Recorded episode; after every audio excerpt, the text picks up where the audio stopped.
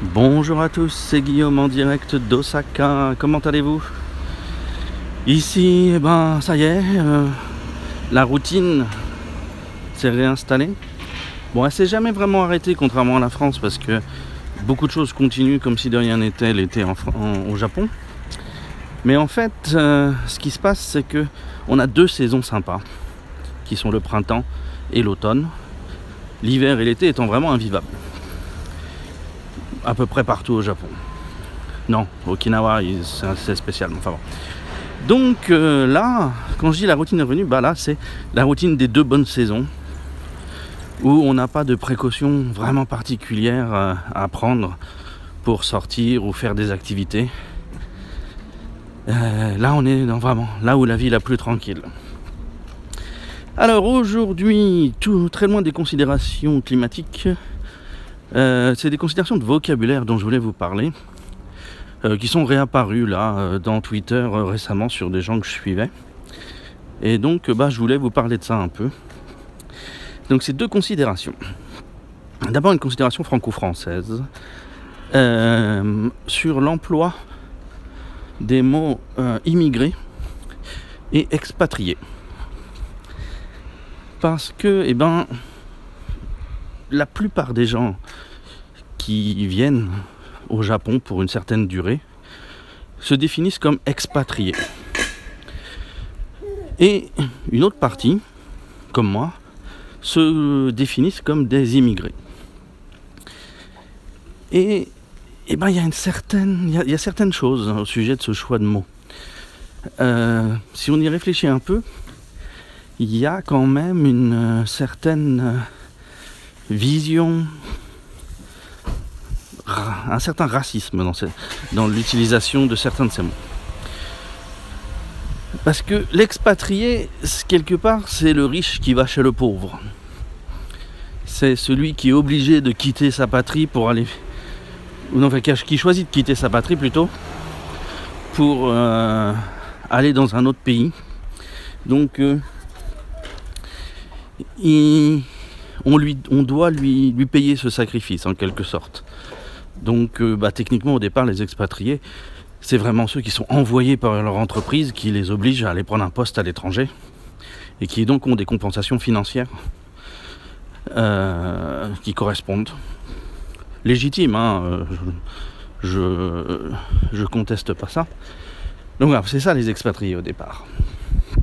Mais après, surtout au Japon, bah après on a tous les tous les petits jeunes qui, passionnés de Japon, sont venus euh, découvrir, habiter au Japon.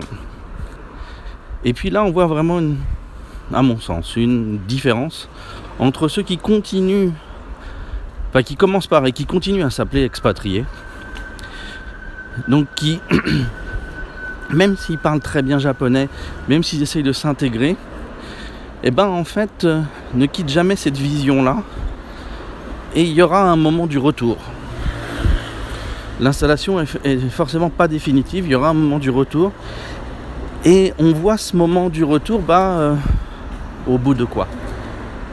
2-3 ans au Japon, où un certain nombre de problèmes qu'ils voient euh, au Japon leur rendent la vie plus ou moins invivable et justifient leur retour dans l'Hexagone ou le mouvement vers un autre pays pour essayer ailleurs, voir si le ciel est plus bleu et l'herbe plus verte.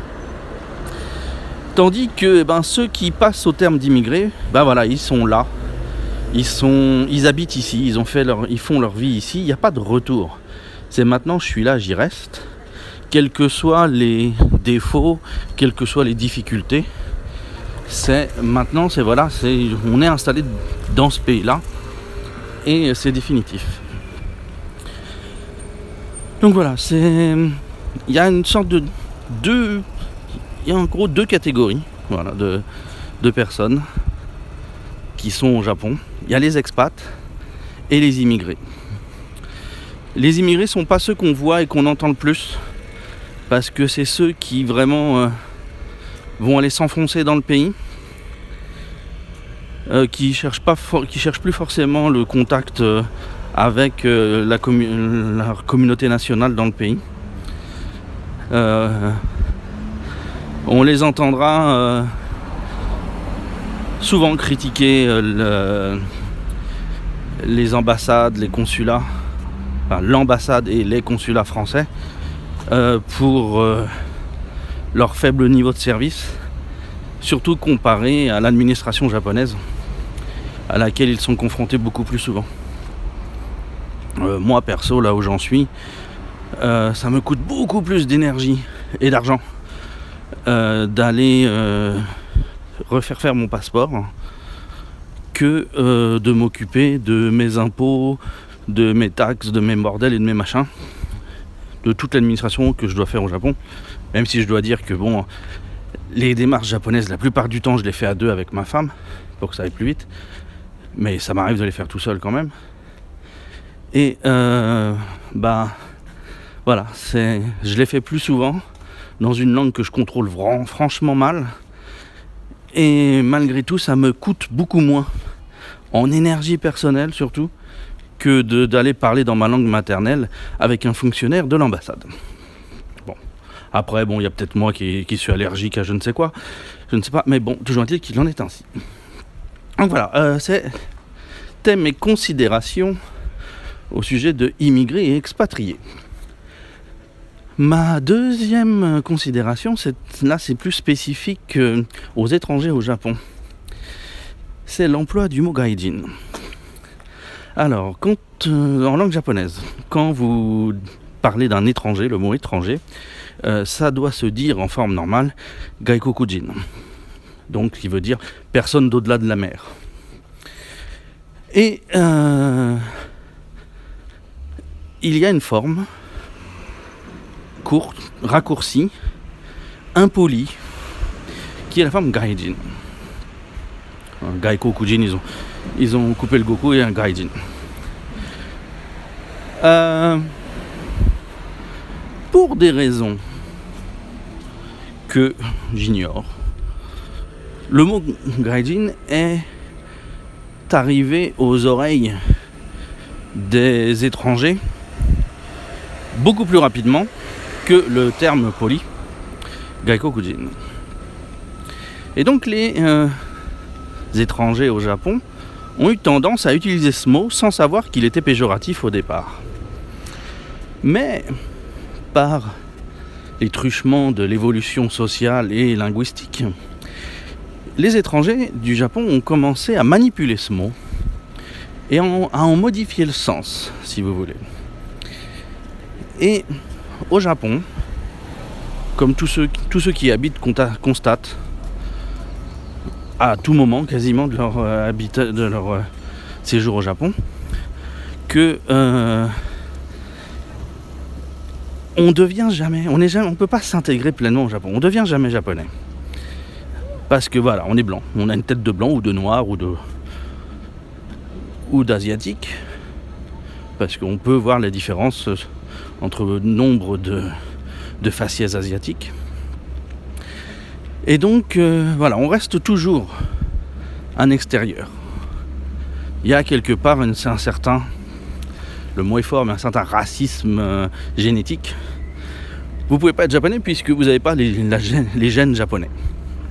Voilà. Bon, ce qui entre nous après fait beaucoup rire quand on voit que plus quelqu'un est pur en japonais, plus il a l'air un peu mongol. Mais enfin bon ils apprendront la diversité culturelle, enfin non, la diversité dans leur culture à un moment ou à un autre. Donc toujours est-il que les, euh, les étrangers ont commencé à utiliser ce mot, en fait, pour définir voilà, ce statut de étranger au Japon. Donc de quelqu'un qui, qui s'est installé, qui cherche à s'intégrer, qui peut être à différentes étapes de ça, qui n'est pas un touriste, qui vraiment cherche à s'intégrer dans le pays, à cherche à y vivre, mais qui ne sera jamais reconnu à l'égal des Japonais dans la société. Il pourra bénéficier de tous les droits, trouver du travail, il pourra y passer sa vie sans souci techniquement, mais il sera jamais japonais. Il sera différent. On en a deux trois cas à la, télévision les mecs sont blancs, éduqués au Japon, donc ils sont de mentalité japonaise, de culture japonaise, mais ils restent des étrangers. Ils sont pas tout à fait pareils que les autres. Et donc voilà, on s'est approprié comme ça ce mot gaijin pour dire bah voilà, c'est nous. C'est ces gens-là qui participent, qui font tout ce qu'il faut pour s'intégrer euh, au pays, mais qui ne seront jamais japonais. Ceux-là, c'est les gaijin. Et donc c'était une question qui traînait sur Twitter euh, récemment sur, sur le sujet et euh, où je voulais étendre sur le tweet que j'avais mis en réponse. Voilà. Donc ça c'était mes considérations de vocabulaire. Un autre point qui vient de Twitter aussi euh, que je voulais aborder, c'est le, le problème un peu de la discrimination au Japon dans le domaine du logement. Qu'il y a au Japon, c'est que eh bien, les propriétaires qui louent leur logement ont vraiment une très grande liberté officielle pour choisir euh, leurs locataires ils ont un droit à la discrimination, si vous voulez, en quelque sorte. Quand chez nous, c'est un, c'est quelque chose qu'on cherche euh, à, euh, comment dire, punir désormais. Ici, c'est un, un droit établi du propriétaire. Il peut discriminer à, l'embauche, euh, à l'embauche, à, l'emménagement.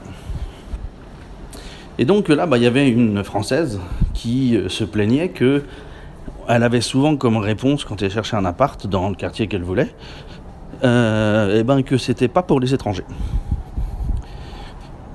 Euh, je, je, savais déjà ça. Euh, moi, bah, je m'y suis fait, je m'y suis pris autrement, et j'ai jamais eu vraiment de gros problèmes avec ça. Mais là, suite à ça, j'ai vu un reportage euh, à la télévision japonaise sur le fait que, eh ben, c'est pas que les étrangers, quoi. Par exemple, il y a une grosse discrimination actuellement euh, contre les vieux. Les plus de 65 ans ont énormément de mal, surtout s'ils sont seuls, à euh, avoir à louer un appartement. Parce que les propriétaires savent que ces gens-là, une fois installés, les chances qu'ils redéménagent sont très faibles, que donc ils vont mourir dans cet appartement, ils vont mourir seuls et abandonnés dans cet appartement, et donc après l'appartement va être dégueulasse, va perdre en valeur, parce que le corps ne sera pas découvert avant plusieurs jours, plusieurs semaines probablement, peut-être des mois, donc il y aura des soucis d'infestation, les vers, les machins, les trucs, euh, il y aura donc besoin d'une rénovation qui, malgré tout, ne fera pas disparaître l'odeur de mort, me dit-on, dans les domaines spécialisés. Et euh, le propriétaire devra, sera obligé de, euh, dire aux futurs locataires que quelqu'un est mort dans l'appartement. Et donc il devra, à ce titre, donner une ristourne massive aux nouveaux locataires. Donc, les propriétaires ne veulent plus des vieux. Euh, parce que bah voilà, ce sera une source de problème euh, s'ils les prennent dans leurs appartements. On m'a raconté par ailleurs euh, que les jeunes aussi ont des problèmes de discrimination parce que les jeunes sont jugés instables et bruyants. Donc les propriétaires n'aiment pas louer à des jeunes et il y a aussi des discriminations contre les familles avec des jeunes enfants. Euh, parce que euh, voilà, les enfants c'est bruyant, ça va faire des problèmes et donc euh, ils veulent pas non plus de famille avec des enfants en bas âge. Bref, c'est le Far West, le, logement au Japon. Le droit à la discrimination est reconnu et accepté en quelque sorte par tout le monde. Alors si jamais vous venez au Japon, la seule solution vraiment simple et en plus économique, c'est euh, les HLM euh, publics qui s'appellent les UR ici, UR. Euh, c'est l'acronyme de Urban Renaissance. Euh, qui eux par contre ne discriminent rien du tout à partir du moment où vous pouvez payer selon leurs conditions. Et eh ben c'est bon.